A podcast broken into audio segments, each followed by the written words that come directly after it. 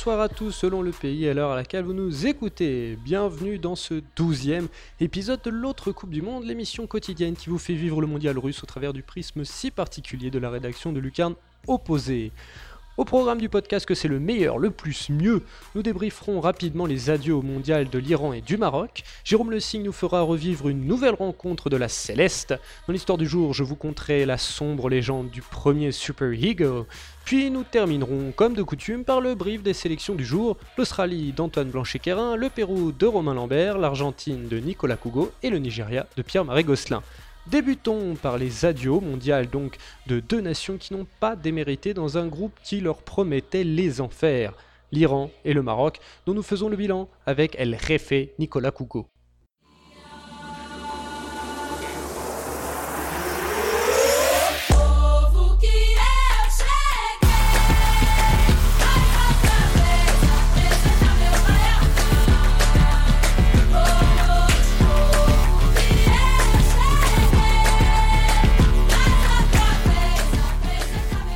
Bonjour Nicolas, comment ça va Salut Simon, ça va très bien, ça va très bien. Ça va très bien, on vit une, sympathique Coupe du Monde, une Coupe du Monde pleine d'émotions. Et l'émotion, les Marocains et les Iraniens nous en ont donné euh, pendant leurs euh, trois matchs euh, de, groupe. alors à défaut de vraiment se pencher hein, sur leur dernier match, c'est pas ce qu'on va faire là rapidement. J'aimerais moi avoir ton avis, toi le, rédacteur en chef hein, de Lucarno Posé quand même, qui, qui, du coup plane au-dessus de tous les continents, euh, de tous les continents abordés par, euh, par le site, le site, hein, pas le blog. Euh, hum, comment qu'as-tu pensé de comportement et de ce qu'ont montré ces deux équipes que nous avions annoncé problématiques pour les deux gros ogres qu'étaient le Portugal et l'Espagne? Ouais, écoute, si je me souviens bien, le podcast que nous avions fait le jour du tirage, on avait même annoncé que ce groupe-là était pour nous, le groupe de la mort parce qu'on sentait que ces équipes-là, après, on, en on connaissait, euh, je vais dire, euh, l'antenne africaine connaissait la valeur du Maroc, l'antenne asiatique connaissait la valeur de l'Iran, on savait que ces équipes-là pouvaient regarder euh, droit dans les yeux l'Espagne et le Portugal. je pense qu'on peut dire qu'elles l'ont fait très clairement. Elles ont parfois eu un, peu de malchance, surtout les Marocains. Mais ce, que je peux ce que je retiendrai, c'est qu'elles n'ont pas dérogé à ce qu'elles font d'habitude. C'est-à-dire que le Maroc a joué son jeu, a joué le, jeu dont Farouk nous a souvent parlé euh, à travers les différents podcasts, que ce soit sur Efrikia ou pendant, euh, pendant cette Coupe du Monde. Euh, je retiens aussi ce qu'a dit Hervé Renard il n'y a pas longtemps, ça a été rapporté là au moment où on enregistre sur Bein, où il a parlé de, de prix à payer pour apprendre, de manque d'expérience. Ça rejoint, ça rejoint toutes ces nations, je ne vais pas dire émergentes, parce que le Maroc est quand même plus qu'une nation émergente, euh, mais voilà, ces nations qui payent le prix de ne pas être régulièrement en Coupe du Monde, il y a ce défaut d'expérience qui fait qu'on va mal gérer certaines situations. Euh, mal gérer certaines situations, c'est lâcher Ronaldo d'entrée de match euh, pour prendre un but. c'est ne pas être attentif sur le dernier corner de l'Espagne, pardon. C'est ça. Et c'est ce qui leur manque au final au Maroc et c'est ce qui leur coûte cher parce que dans le jeu, ils ont franchement rien à se reprocher. Et du côté de l'Iran, ben, j'ai envie de te dire, c'est un peu la même chose. Ils ont joué le jeu euh, qu'ils jouent traditionnellement. On les voit, on les a vus en Asie, on les voit en Asie. Ils sont injouables en Asie. Euh, c'est une équipe qui s'est qualifiée facilement. Euh, le petit regret peut-être sur le match face au Portugal, c'est qu'ils ont parfois été un peu trop dans le, duel physique, à chercher à le duel physique, à chercher à poser leur jeu et à, et à embêter, à, embêter les équipes comme ils ont embêté.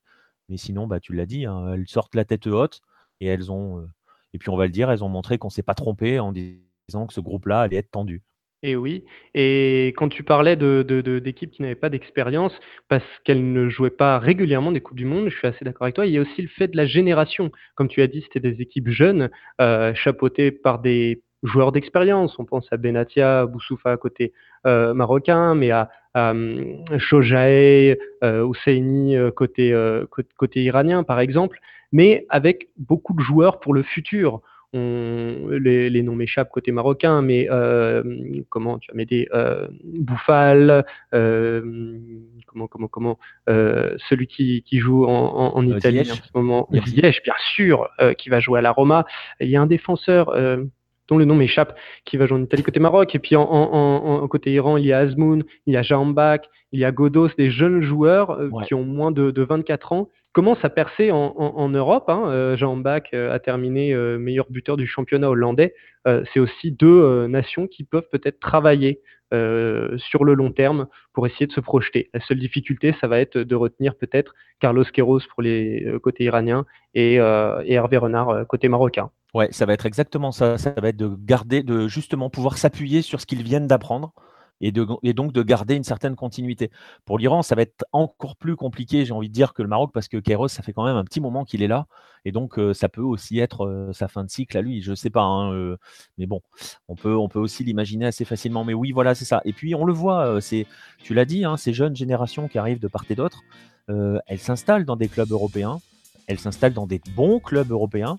Et tu vois, pour faire le parallèle avec le Mexique que l'on connaît très bien, Osorio a toujours insisté sur le fait qu'il faut que les Mexicains viennent jouer dans des équipes européennes pour voilà apprendre un vrai, enfin pas un vrai niveau, mais tu vois apprendre une autre expérience du haut niveau, une autre façon d'approcher les choses, une rigueur surtout. Et ça va leur faire du bien assez, assez, aux Iraniens et aux Marocains. Mais tu l'as dit, la question, ça va être la continuité euh, dans la direction de ces groupes-là. Et euh, on ne peut, euh, surtout pour le Maroc, j'ai envie de dire, on ne peut que souhaiter que Hervé Renard continue. Oui, et pour l'Iran, l'autre problématique sera géopolitique. On l'a vu lors des précédents podcasts, les tensions avec les États-Unis leur font perdre des sponsors, Nike en l'occurrence sur ce coup-ci. des, certaines équipes ont annulé des, matchs de préparation et on ne sait pas, peut-être que car, toutes ces tensions peuvent pousser Carlos Queiroz encore plus à, à quitter la team Meli. Bon bah écoute, merci beaucoup Nicolas pour ce petit point général sur euh, l'Iran et le Maroc qui ont dit au revoir et qui ont, dit à bientôt euh, pour euh, la Cannes d'un côté et, la Coupe d'Asie de l'autre que l'on couvre également sur Lucarne Opposé. Et on se retrouve, toi et moi, pour parler de l'Argentine en fin de podcast. Ça marche. Filons sans plus attendre à Samara à prendre des nouvelles de Jérôme Le Signe après la victoire de son Uruguay sur le PIO 3-0. Ah, espérons que tout se soit bien passé.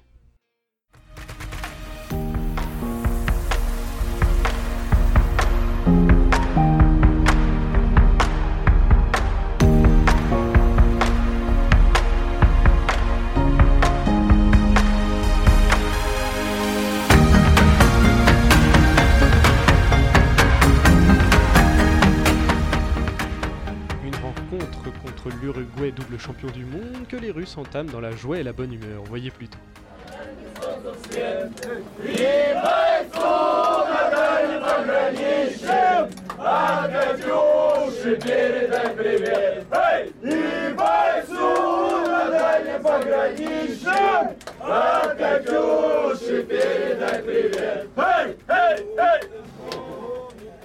Mais nous l'avons déjà vu à maintes reprises maintenant, les Uruguayens ont du talent à revendre quand il s'agit de pousser la chansonnette.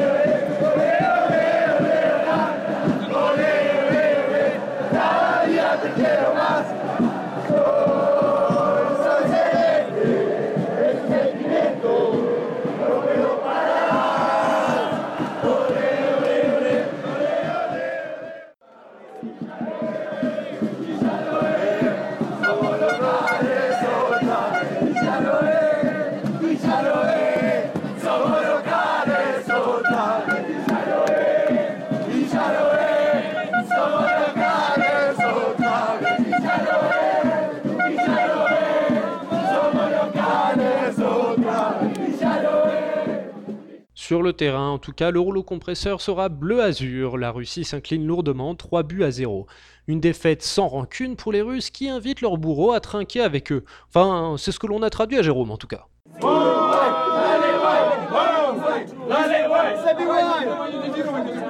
Hola Jérôme, comment vas-tu?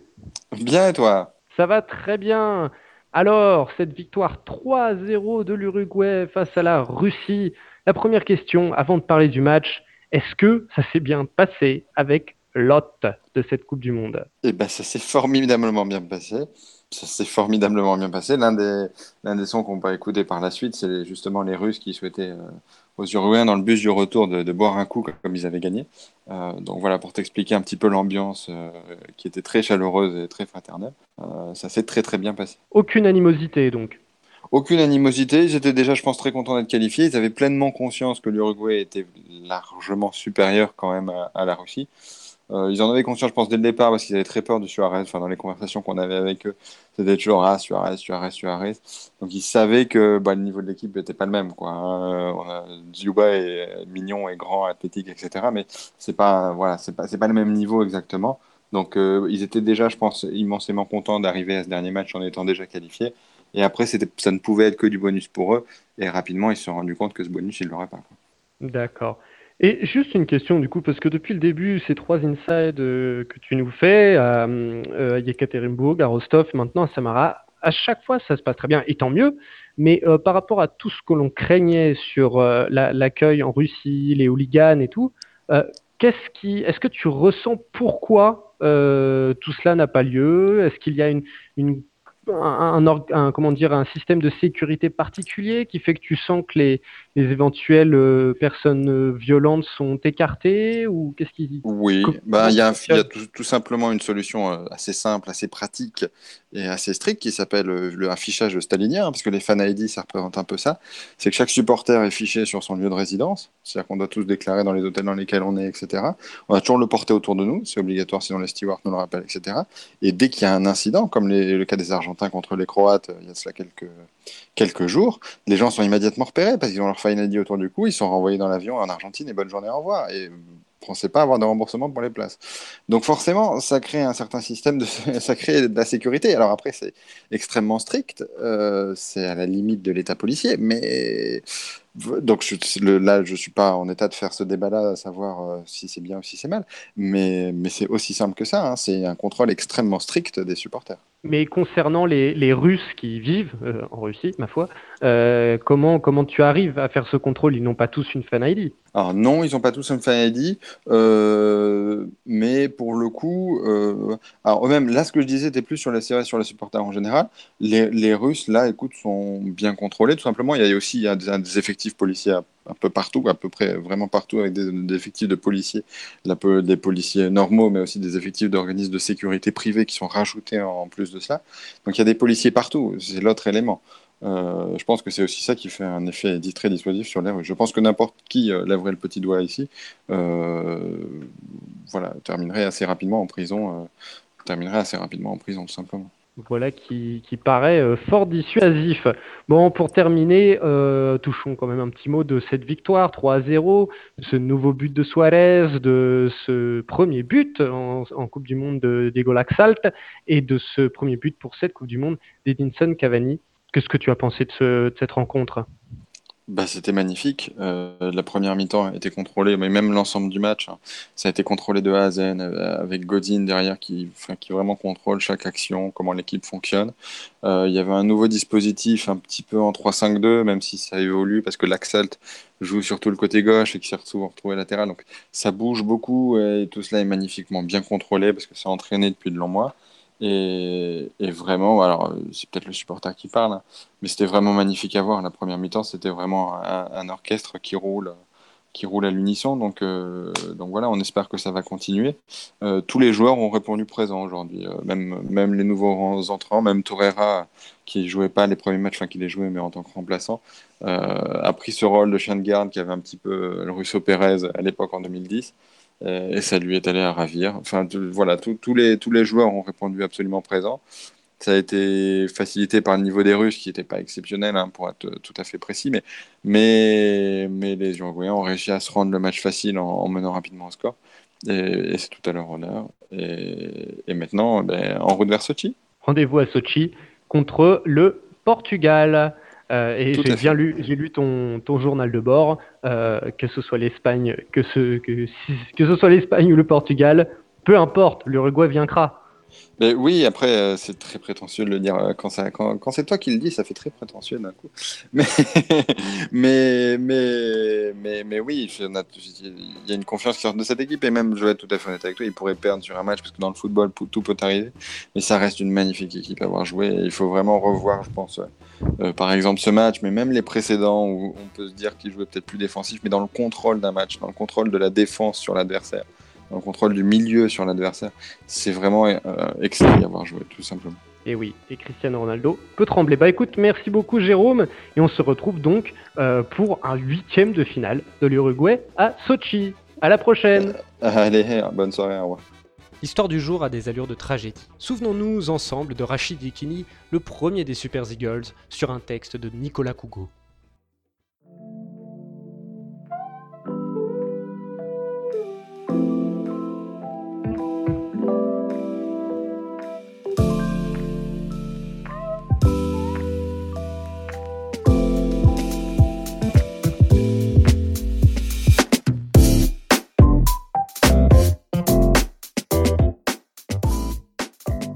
21 juin 1994, Cotton Bowl de Dallas. Finidi déborde côté droit et offre un caviar à son avant-centre Rachidi Yekini, premier buteur de l'histoire du Nigeria en phase finale d'une Coupe du Monde. Yekini lève les bras au ciel, enveloppe les filets, exulte. Une image pour l'histoire, un moment entré dans la légende.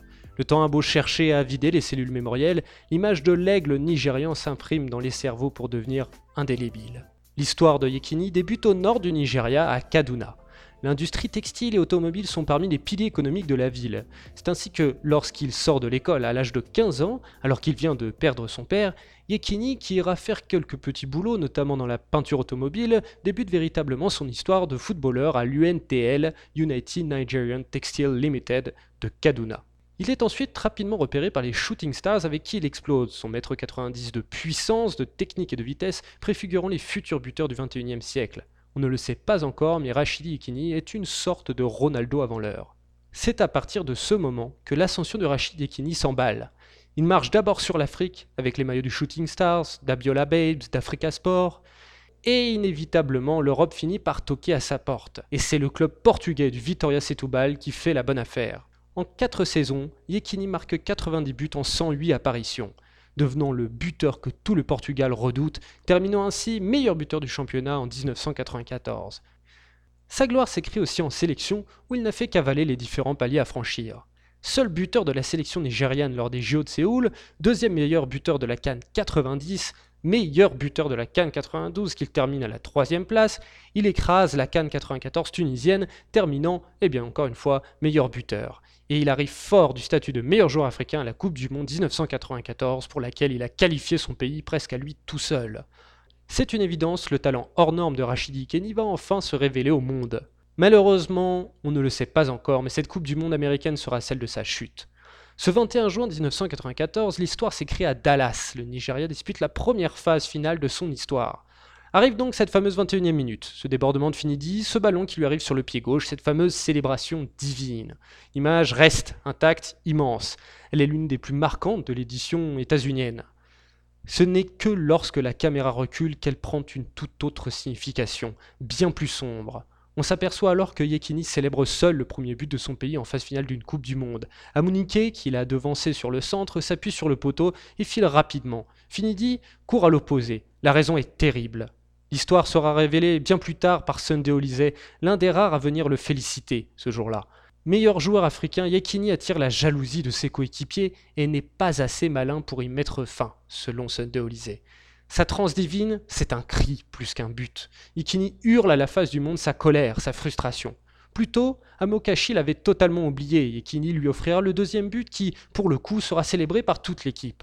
Ce but passe mal dans les rangs des Green Eagles. Yekini se retrouve isolé en sélection pour le reste de l'épreuve. Un complot interne visera à ne plus jamais lui donner le ballon. Yi King se replie sur lui-même. Après la victoire face à la Bulgarie, le sélectionneur Clemens Vesterhoff aura beau affirmer que nous n'avons pas encore vu le vrai Rachid Yekini. Il arrive, jamais on ne le verra. Olysée révélera que ses coéquipiers sont alors pour bon nombre d'entre eux totalement jaloux de sa réussite. Deux ans plus tard, les meneurs du complot sont champions olympiques, premier titre mondial d'une sélection africaine. Yekini, absent, est brisé. On le retrouve vieillissant mais sublime lors de la Coupe du Monde 98. Mais lorsque son pays organise la Cannes en 2000, il sera trop vieux, plus dans le rythme. Lâché par ses coéquipiers, Yekini l'est tout autant par sa fédération, par les médias. Une horrible campagne visant à le pousser vers la sortie, des promesses non tenues par ses dirigeants. Déjà friable, le joueur, l'homme, sombre encore plus. Sept ans de calvaire de sa dernière pige à 41 ans à son décès constaté alors qu'il n'avait que 48 ans, deux ans après avoir refusé d'être l'ambassadeur de la Fédération nigériane en Afrique du Sud, quatre ans après avoir vu Samuel Eto'o décrocher son rêve, celui d'être le meilleur buteur de l'histoire de la Cannes, lui portant un coup fatal. Yekini a terminé sa vie totalement seul, dépression, paranoïa, frisant le trouble bipolaire, ruiné, il se terre chez lui, se coupe totalement du monde, on ne le reverra plus. Personne ne viendra l'aider. Rachid Ekini, l'aigle fauché en plein vol, s'éteint le 4 mai 2012 après avoir fini sa vie dans une différence quasi générale. Sa mort rappelle sa légende. Sur son blog, Sunday Olysée sera l'un des rares à honorer sa mémoire. Rachid Ekini est l'un des meilleurs joueurs africains, l'une des plus grandes légendes à avoir foulé cette terre. Il a qualifié à lui seul le Nigeria pour sa première Coupe du Monde. Il restera dans les livres d'histoire comme le premier buteur du Nigeria en Coupe du Monde. Il était notre joueur vedette en 1994 lorsque le Nigeria a remporté la Cannes en Tunisie. En 93, il a été le premier Nigérian à être élu jour africain de l'année, une récompense qu'il a décrochée à deux reprises. J'ai honte de voir comment un tel atout de notre nation a été traité par notre fédération et notre gouvernement. J'ai pleuré la nuit dernière parce que je n'ai jamais eu l'occasion de pouvoir lui dire merci, écrit-il en substance. Avec 38 buts en 57 sélections, Ikini demeure le meilleur buteur de l'histoire des Super Eagles, devenu super grâce à lui au milieu des années 90 quand il n'était alors que Green auparavant. Depuis, le Nigeria attend son successeur. Si Ahmed Moussa, John Obi Mikel, Elderson et Chegile et consorts sont encore loin des stades de Mister Yekini, les voilà prêts à hisser une nouvelle fois les Super Eagles en huitième de finale pour la quatrième fois de l'histoire du pays. Retrouvons le camarade Pierre-Marie Gosselin pour faire le point sur les héritiers de Yiking.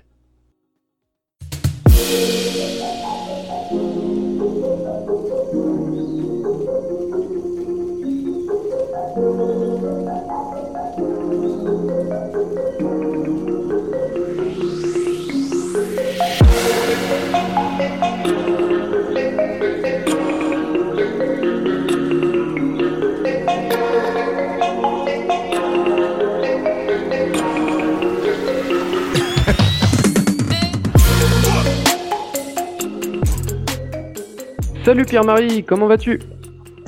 Bonsoir Simon, ben euh, écoute ça va, ça va. Un peu impatient du match de demain, mais ça va. Et oui, car euh, le match de demain, donc, c'est Argentine.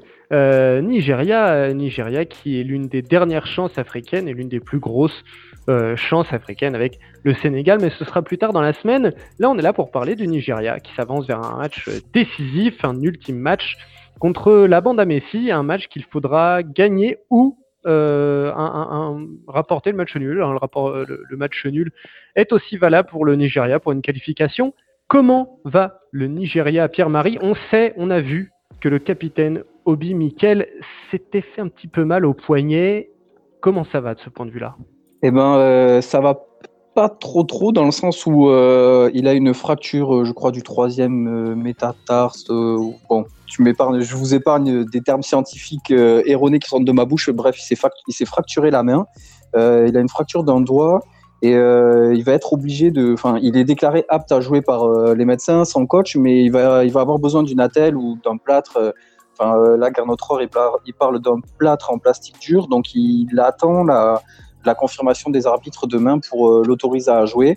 Euh, hormis cette, cette, incertitude qui est quand même pas moindre, puisqu'il s'agit du, capitaine, euh, hormis ça, euh, tout, tout a l'air d'aller pas trop mal. Les joueurs sont reboostés après leur victoire contre l'Islande et, ils sont tous prêts à aller au combat demain pour, pour, ben, pour essayer de faire tomber l'Argentine de Messi. Ah oui, ils sont prêts au combat.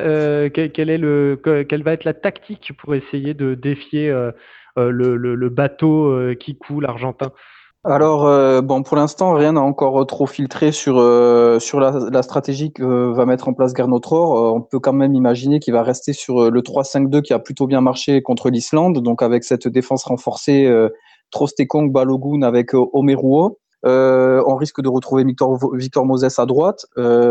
pour la gauche, est-ce qu'il va repartir avec Eboui, qui avait fini le match contre l'Islande et qui avait été très bon alors qu'il était rentré au début de la deuxième période euh, voilà, une petite incertitude. Donc, euh, Obi Mikel euh, sera-t-il apte à tenir sa place voilà, au, milieu du terrain avec, je pense encore là aussi, Ndidi et est-ce qu'il va miser sur Etebo qui est quand même assez offensif ou est-ce qu'il va revenir sur un joueur plus plus solides, je pense à John Ogu notamment ou ou euh, Onazi qui sont qui ont qui ont un profil un petit peu plus défensif au milieu du terrain. Et puis devant on devrait repartir avec les mêmes. Euh, voilà peut-être Iwobi va, va faire son retour mais je pense que Moussa va être titulaire avec Ienacho donc voilà. C'est pas c'est pas très clair mais bon en même temps la veille d'un match aussi crucial, les coachs ne vont euh, rien laisser filtrer sur leur euh, possible euh, tactique. Donc voilà, bon, je pense quand même qu'ils vont repartir sur l'équipe qui a battu l'Islande. D'accord. Et bah à propos d'équipe qui a battu l'Islande, pour terminer, on sait que, enfin, tu nous avais dit qu'après la défaite inaugurale contre la Croatie, les critiques avaient commencé évidemment à pleuvoir sur Gernot. Est-ce qu'il s'est racheté une conduite avec cette victoire probante contre l'Islande? Ben ouais, comme comme je comme je disais aussi, c'est vrai que la tendance, la faculté plutôt à retourner sa veste est très importante donc, euh, ben voilà, la victoire a, lavé euh, tout ce qui pouvait salir l'image de Gernot Rohr et il est de nouveau, euh, voilà, tout le monde y croit. Alors bien sûr, c'est l'Argentine de Messi. Alors même si l'Argentine, bon, ben c'est pas top top ce qu'ils ont montré jusque là, ça reste l'Argentine avec Messi et Messi, il est aussi très apprécié en Afrique et, et au Nigeria. Donc voilà, les gens sont un petit peu mitigés. Ils sont bien sûr à 100% derrière le Nigeria, mais ils ont peur parce que Messi. Et, euh, et, je suis sûr, au final, euh, voilà, tous les supporters euh, barcelonais et de Messi qui sont en Afrique derrière soutiendront Messi et l'Argentine s'il passe. Mais pour ce match-là, quand même, c'est tous derrière le Nigeria et, et on y croit. Enfin, là-bas, ils y croient dur comme fer et, et, voilà, ils savent que le dernier match, la dernière opposition entre les deux équipes a été remportée par le Nigeria. Euh, la dernière Coupe du Monde, ils ont perdu euh, dans phase de poule, je crois. Même c'est Messi qui avait mis au dernier match, justement, dernier match. Ouais, ils avaient perdu sur un ultime coup franc de Messi, si ma mémoire est bonne. Euh, donc voilà, ils sont confiants, ils savent que ils savent qu'ils peuvent le faire. Tous les joueurs le disent. De toute façon, c'est un match à qui tout double. Donc on gagne et on continue, ou on perd, on rentre à la maison. die or go, win or go home, comme disent les, les Américains. donc voilà et comme euh, l'a dit le capitaine Obi Mikel, ils sont prêts à, mourir sur le terrain et à tout donner. Euh, certains affichent la confiance, comme Ahmed Moussa, le double buteur du match contre l'Islande, qui n'a pas hésité à dire que voilà, il était prêt et capable de marquer contre cette Argentine-là. Donc euh, voilà, j'ai envie de te dire que tout le monde y croit maintenant. les gens sont quand même aussi réalistes et savent que ça va être très très compliqué face à Lionel Messi. Et toute la rédaction de la partie, en tout cas, de la rédaction Efrica, la partie Efrica de la rédaction de Lucarno Posé, y croit aussi dur comme fer. Merci beaucoup Pierre-Marie et on se retrouve bah, demain pour débriefer ce match du Nigeria. Ouais, avec grand plaisir, avec j'espère beaucoup de joie et beaucoup de sourire chez moi. Ça marche. Salut PM. Salut Simon, ciao. En face des Super Eagles se présentera donc une Albi Céleste en plein marasme. Voyons, avec Nicolas Cougo encore, si l'espoir est permis pour les hommes de Sampaoli on retrouve donc Nicolas Cougo pour faire un point sur euh, le navire brinque-ballant, le navire fantôme argentin qui s'avance vers un match crucial face au Nigeria. Euh, il faut la victoire pour la bande à Messi pour se qualifier. L'équipe est en plein marasme. Euh, on entend énormément de choses sur une, un possible nice-na à l'Argentine, on va dire mais euh, toujours démenti, euh, contrairement à ce qui s'est passé en 2010 en France, par euh, le, vestiaire argentin. Alors, qui a raison? La presse, l'équipe, Info, Intox? Extrêmement difficile à dire. tu l'as dit, c'est démenti par le vestiaire. En fait, c'est démenti par le patron. le patron, c'est Macherano, c'est clair. Il est partout. Il était en conférence de presse. Il est dans tous les médias. On a bien compris qui avait pris, qui avait pris la, la sélection en main. C'est Javier Macherano. maintenant, on entend plein de choses. Je ne suis pas sûr qu'on ait forcément le temps de tout répertorier, mais voilà, on entend plein de choses, que Messi ne parle plus qu'à Agüero et reste cloîtré dans son coin, ne parle plus à Mascherano, etc., qu'il y a eu des bagarres entre joueurs. Tout ça, c'est alimenté aussi par des consultants. et c'est là où j'ai presque envie de dire que c'est pour cela qu'il faut douter, parce que, on va le dire, on va donner son nom, le principal, comment dirais-je, responsable de toutes ces rumeurs dans la presse se nomme euh, Caruso Lombardi, qui est euh, l'une des grandes gueules du football argentin du point de vue entraîneur. aussi grande gueule qu'il est incompétent. Ça, c'est un avis personnel que j'assume. Et donc voilà, quand il s'agit de foutre un petit peu le bordel, il est jamais bien loin. Et là, euh, il se régale. Là, il se régale parce qu'il tire à vue sur tout le monde. Il nous fait des théories du complot dans tous les sens. Et ce mec-là, euh, Macherano a eu raison euh, sur la conférence de presse quand il a dit que Caruso Lombardi était néfaste.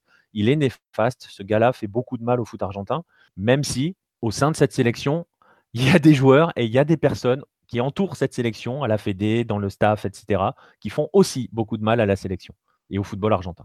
Et oui, et il faudra pourtant donc affronter euh, le Nigeria hein, pour ce dernier match. Un Nigeria qui avait mal débuté, qui a plus que relevé la tête contre l'Islande en, gagnant 2 à 0, qui arrive plein de confiance et surtout très très motivé. Hein, euh, Marcelin, pardon. Pierre-Marie Gosselin euh, nous, nous l'a dit juste avant.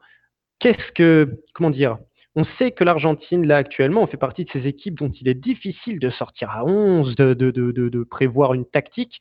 Euh, qu'est-ce qu'on, à quoi on peut s'attendre euh, pour ce dernier match, euh, j'ai envie de dire, coup près? Ah bah match coup près, hein, c'est, clairement un 16 de finale pour l'Argentine. à quoi on peut s'attendre? Alors c'est, extrêmement drôle et, triste à la fois, c'est-à-dire qu'on a eu la conférence de presse de, Sampa qui n'a pas annoncé l'équipe. On est nombreux et même sur les réseaux sociaux argentins, tout le monde s'est, moqué de lui en disant qu'il ne peut pas l'annoncer parce qu'il ne la connaît pas. ce qui est peut-être vrai aussi. Hein. Maintenant, il y a un, 11 qui a été sorti hein, dans la presse ces, dernières heures. on va encore changer de système. On passerait à un 4-4-2. on irait plus sur des hommes d'expérience. je pense par exemple, enfin voilà, derrière Salvio va, sauter, c'est Mercado qui devrait être à droite, et Marcos Rojo va jouer dans l'axe avec Motamendi. Et au milieu, ça va être Macherano, Di Maria, Banega, et peut-être Enzo Pérez, parce qu'on apprend maintenant qu'il est blessé, on apprend qu'il était peut-être pas forcément à 100%. Alors on rappelle que Enzo Pérez était titulaire au dernier match, on rappelle que Enzo Pérez n'était pas dans le groupe des 23 et qu'il est arrivé suite à une blessure. Donc voilà, c'est tout ça, c'est ça continue à, à être le grand n'importe quoi dans la gestion. Et donc voilà, donc on nous annonce un 4-4-2. Euh, il y a une sorte de confiance avant d'aborder le match du Nigeria. La conf de presse de Sampa a eu des passages assez surréalistes hein, où il nous explique qu'il lui faut 5 victoires pour être champion d'accord, et qu'on va enfin voir le vrai visage de l'Argentine. On va lui dire euh, maintenant si on le voit pas, si on le voit pas demain, on le verra jamais. Euh, je sais, franchement, je sais pas trop à quoi s'attendre. Ah, j'ai pas terminé sur le 11, ça sera Messi, Higuain hein, normalement devant, parce que voilà, on met Agüero sur le banc, ce qui est génial, puisque si on te laisse les rumeurs comme quoi Messi ne parle plus qu'à Agüero, enfin voilà, c'est magnifique. Donc voilà, c'est un joyeux foutoir. On ne sait pas où ça va, on ne sait pas qui commande. On pense que c'est Macherano, on pense que c'est Macherano qui a fait ce 11. On n'en sait rien. Euh, écoute, on verra demain. Euh, je ne sais pas trop à quoi m'attendre. Je pense que le Nigeria est dans une dynamique et, et s'est libéré face à l'Islande. On l'a vu, on l'a dit dans le podcast. L'Argentine n'est pas libérée change encore de système, va changer aussi de gardien. Armani devrait être dans les buts. écoute, euh, c'est terrible à dire, hein, comme avant-match, de dire on verra bien. Parce que franchement, avec cette Argentine, on ne sait pas où on va. Il n'y a pas grand-chose d'autre à dire. Et du coup, pour terminer, j'ai envie de te demander tout simplement, selon toi, très rapidement, quelle peut être la seule et unique clé, en fin de compte, pour, pour l'Argentine dans ce dernier match La clé, c'est qu'elle ne prenne pas un but trop tôt. Euh, c'est terrible à dire, hein, je parle de l'Argentine normalement, euh, tu vois. Euh, j'ai très très peur que si elle encaisse le premier but, ça s'effondre totalement. Je sens que cette équipe est extrêmement fragile dans sa tête, n'est pas unie surtout. ça se voit sur le terrain, ça s'est vu dans les réactions, à quel point le naufrage n'a fait que, devenir violent face à la Croatie. J'ai peur de la même chose. Et je dis j'ai peur parce que je le dis franchement, hein, mon cœur est argentin, donc sur le coup. Euh, quelle peut être la clé? La clé, c'est euh, c'est que le vœu pieux de Sampa, à savoir que l'Argentine se libère et montre enfin ce qu'elle sait faire, arrive. Le problème, c'est que ça fait deux ans qu'on n'a jamais vu l'Argentine se libérer. Donc, euh, franchement, je, la clé, c'est que le Nigeria rate son match, j'ai envie de dire. Oh, oh c'est dur. C'est très dur. c'est dur, mais. Eh bien, écoute, espérons que le Nigeria rate son match et que l'Argentine soit libérée et délivrée, pour parodier le film de Disney. Merci beaucoup, Nicolas. et on se retrouve. Euh, ça va être la Reine des Neiges, ouais.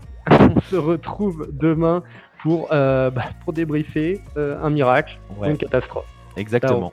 Allez, salut Simon. Dans le groupe C, l'Australie tentera de rejoindre nos bleus parmi les qualifiés. Accueillons Antoine Blanchet-Quérin pour le point Socceroos. Bonjour, bonjour Antoine, comment vas-tu? Salut Simon, comment tu vas? Ça va très bien. Alors, le, les Socceroos, les Kangourous, euh, vont, vont, vont, aborder leur troisième match de poule contre le Pérou. Un match décisif pour se qualifier, car tout n'est, enfin, rien n'est encore fait pour eux. Ils sont en balotage avec, euh, avec le Danemark. Euh, comment le, les Australiens abordent euh, ce, cet ultime match décisif pour la qualification huitième contre un Pérou déjà éliminé? Mais c'est, le match coup près, quoi. Donc, pour rappeler très vite le fait, l'Australie doit gagner impérativement. Et le Danemark doit perdre contre l'équipe de France, donc l'Australie n'a pas forcément euh, son destin entre les mains, même si, on va dire, sur les deux mains, il y en a une qui, auquel ils doivent bien serrer euh, fort leur destin et, et aller euh, de l'avant contre, contre le Pérou. Donc, d'un point de vue global, Bert van Marwijk a été très, on va dire, très simple dans, dans, ses conférences de presse où il a dit que voilà, de toute façon, ils étaient prêts à, à se battre. Ils, sont, ils ont le coffre pour jouer encore 90 minutes. Et après, ce qui a surtout fait parler la presse australienne, c'est le côté Tim Cahill doit-il débuter ou ne pas débuter euh, contre le Pérou? Parce qu'il faut savoir que l'Australie n'a pas marqué dans le jeu autre que les deux buts sur penalty de Mal Jedinak. Et en fait, ils veulent, euh, ils veulent un numéro 9 euh, qui, font, qui marque parce que Andrew, Andrew Nabout c'est euh, froisser euh, l'épaule. Alors, je suis sorti. alors, je sais pas si c'est. Enfin, en gros, il s'est froissé l'épaule, donc du coup, il pourra pas jouer. Euh, bah, froissé, parce que moi, moi, personnellement, je l'ai vu bien déboîté. J'avais mal pour lui. Hein. Alors, alors je sais pas, parce que... déboîté, mais c'est pas, c'est pas si grave que ça. C'est pas. En gros, c'est une semaine de repos, quoi. Donc, du coup, ça parle de. Ouais, c'est pas une grosse blessure. Il pourrait jouer si l'Australie sort, de, la phase de groupe. Donc, du coup, c'était la question qui doit jouer? Parce que du coup, on a Tommy Jurich qui, peut être apte, euh, qui a fait une bonne entrée euh, contre le Danemark euh, et qui, pourrait commencer, mais son genou est. Enfin, il a toujours la petite gêne du genou.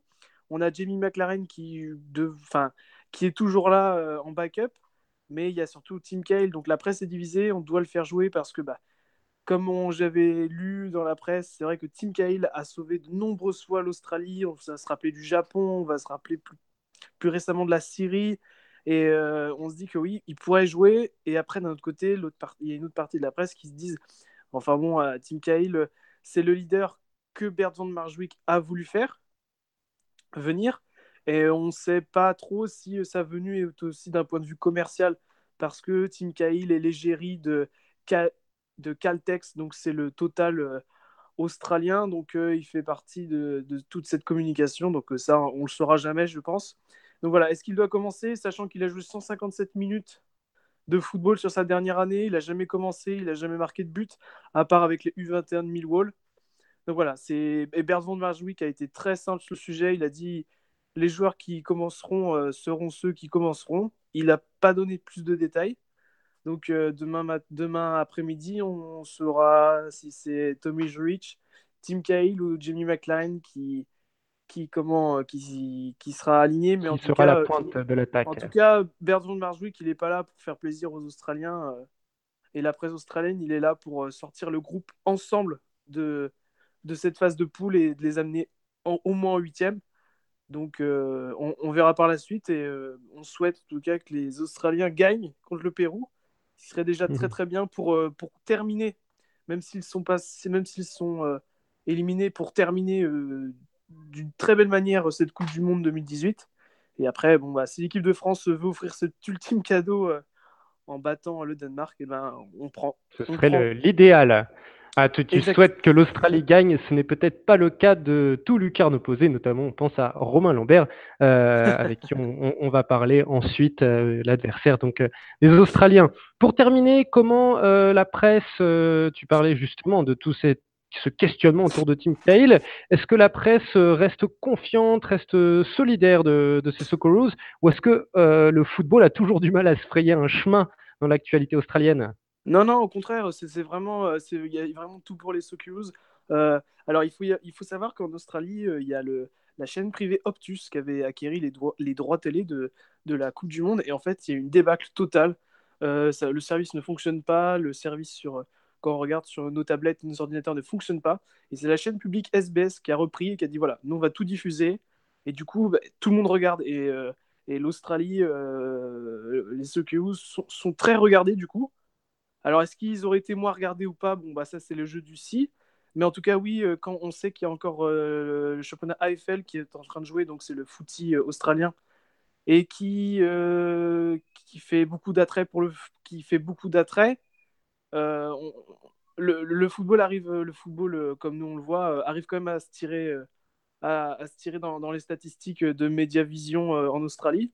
Mais non, toute la presse est, là. Et c'est surtout la presse, je vais revenir aussi sur ce point-là, qui a vraiment été là pour défendre Robbie Cruz, qui, un peu comme Jimmy Durmas, qui a reçu euh, des insultes racistes après son euh, coup franc pour l'Allemagne qui, les a fait gagner 2-1 contre la Suède. Robbie Cruz a, reçu des insultes par milliers pour lui et envers sa famille.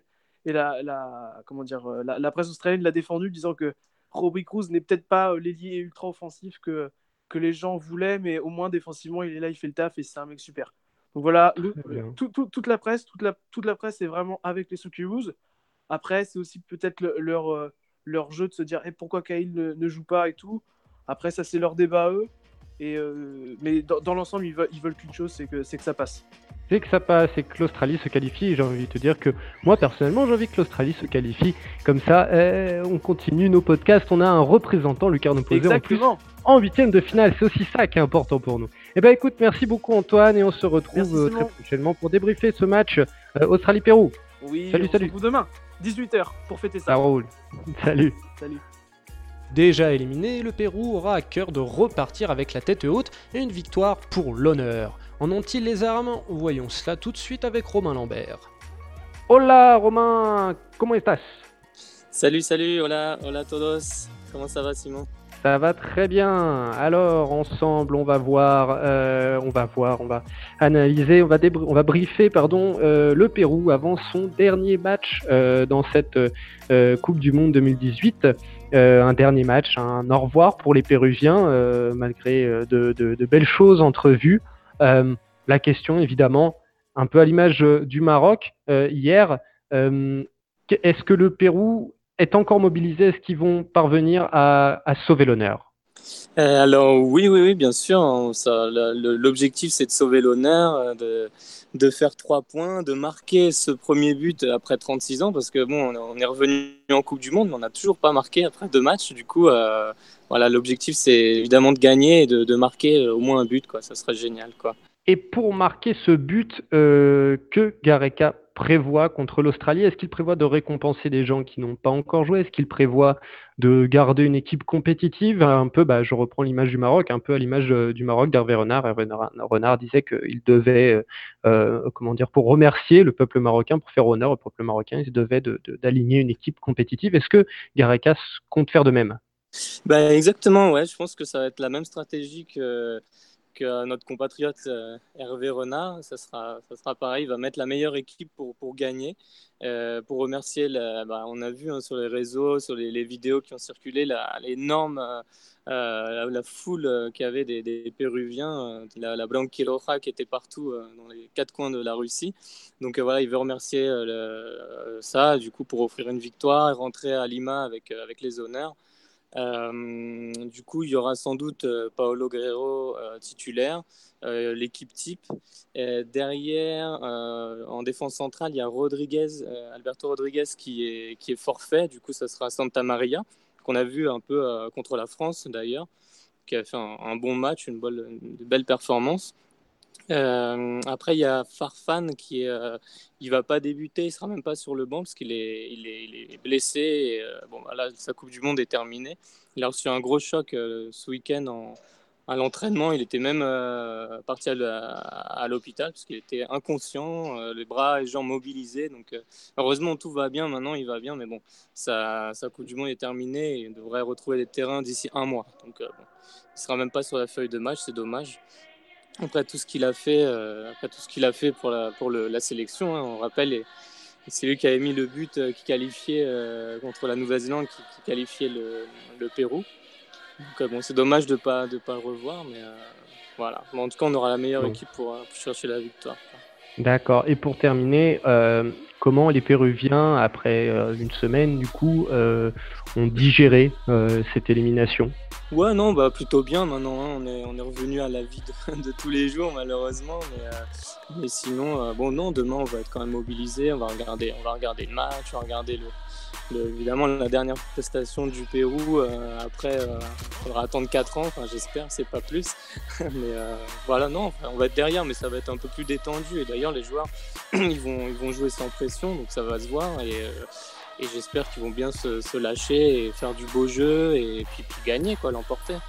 Très bien, bon, bah écoute, on souhaite que le meilleur à ce Pérou mais on l'a vu avant avec Antoine, on souhaite aussi le meilleur à, l'Australie. Hein. c'est toute la contradiction de, de lucarne opposée. Euh, donc euh, je veux dire que le meilleur gagne. Bah écoute, merci. Voilà, exactement. Et puis euh, on se retrouve quand même une, dernière fois demain pour débriefer le match des Péruviens. Ouais, exactement, une dernière fois. Ça marche. Salut Romain. Ciao, ciao. Allez, c'est parti pour notre récap quotidien. Dans le groupe A, l'Uruguay bat la Russie sans trembler, 3 buts à 0, tandis que l'Arabie Saoudite remporte son premier match de Coupe du Monde depuis 1994, 2 buts à 1 face à l'Égypte. Uruguay 9 points, Russie 6 points, Arabie Saoudite 3 points et Égypte 0. Dans le groupe B, le Maroc et l'Iran ont tenu tête à l'Espagne et au Portugal respectivement 2 et 1 but partout. Au classement, l'Espagne termine donc première à la faveur d'une meilleure attaque que le Portugal, 5 points pour les deux nations de la péninsule hispanique. L'Iran prend la troisième place avec 4 points et le Maroc ferme la marche avec une seule unité au compteur. Merci à tous de nous avoir suivis pour ce douzième épisode de l'autre Coupe du Monde. N'oubliez pas de venir nous solliciter sur les réseaux sociaux. Aujourd'hui, dans la vidéo du jour, c'est l'Arabie Saoudite qui nous fait vibrer. Quant à moi, je vous dis à demain pour une nouvelle journée de ce mondial russe. Salut les amis الأخضر يرمي بكل ثقل ربما في آخر فرصة والمنتخب المصري ربما ينتظر دورة مع مرتدة. هذه كرة على اليمين. تصل عند عطيف. عد عطيف. لمسة لسالم. سالم العطيف. الأخضر في حالة هجوم. فرصة تصل عند سالم داخل منطقة الجزاء. دفاع تدخل البريك بكرة. فرصة لسالم بكرة. يا إلهي!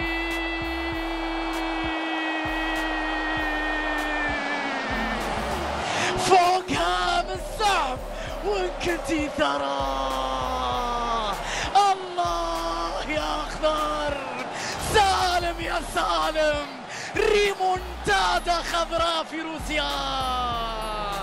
يا إلهي عن نهايات الكرة تأتي في صف الأخضر أخيرا. الله على اللمسة الله على التمريرة الله على المثلثات على التمريرات على الكرة على المزيكا على اللمسات على التيكي تاكا على الأخضر على عطيف على سالم على النهاية على الانتصار على الفرح على الفوز على الإبداع على المتعة على الأداء.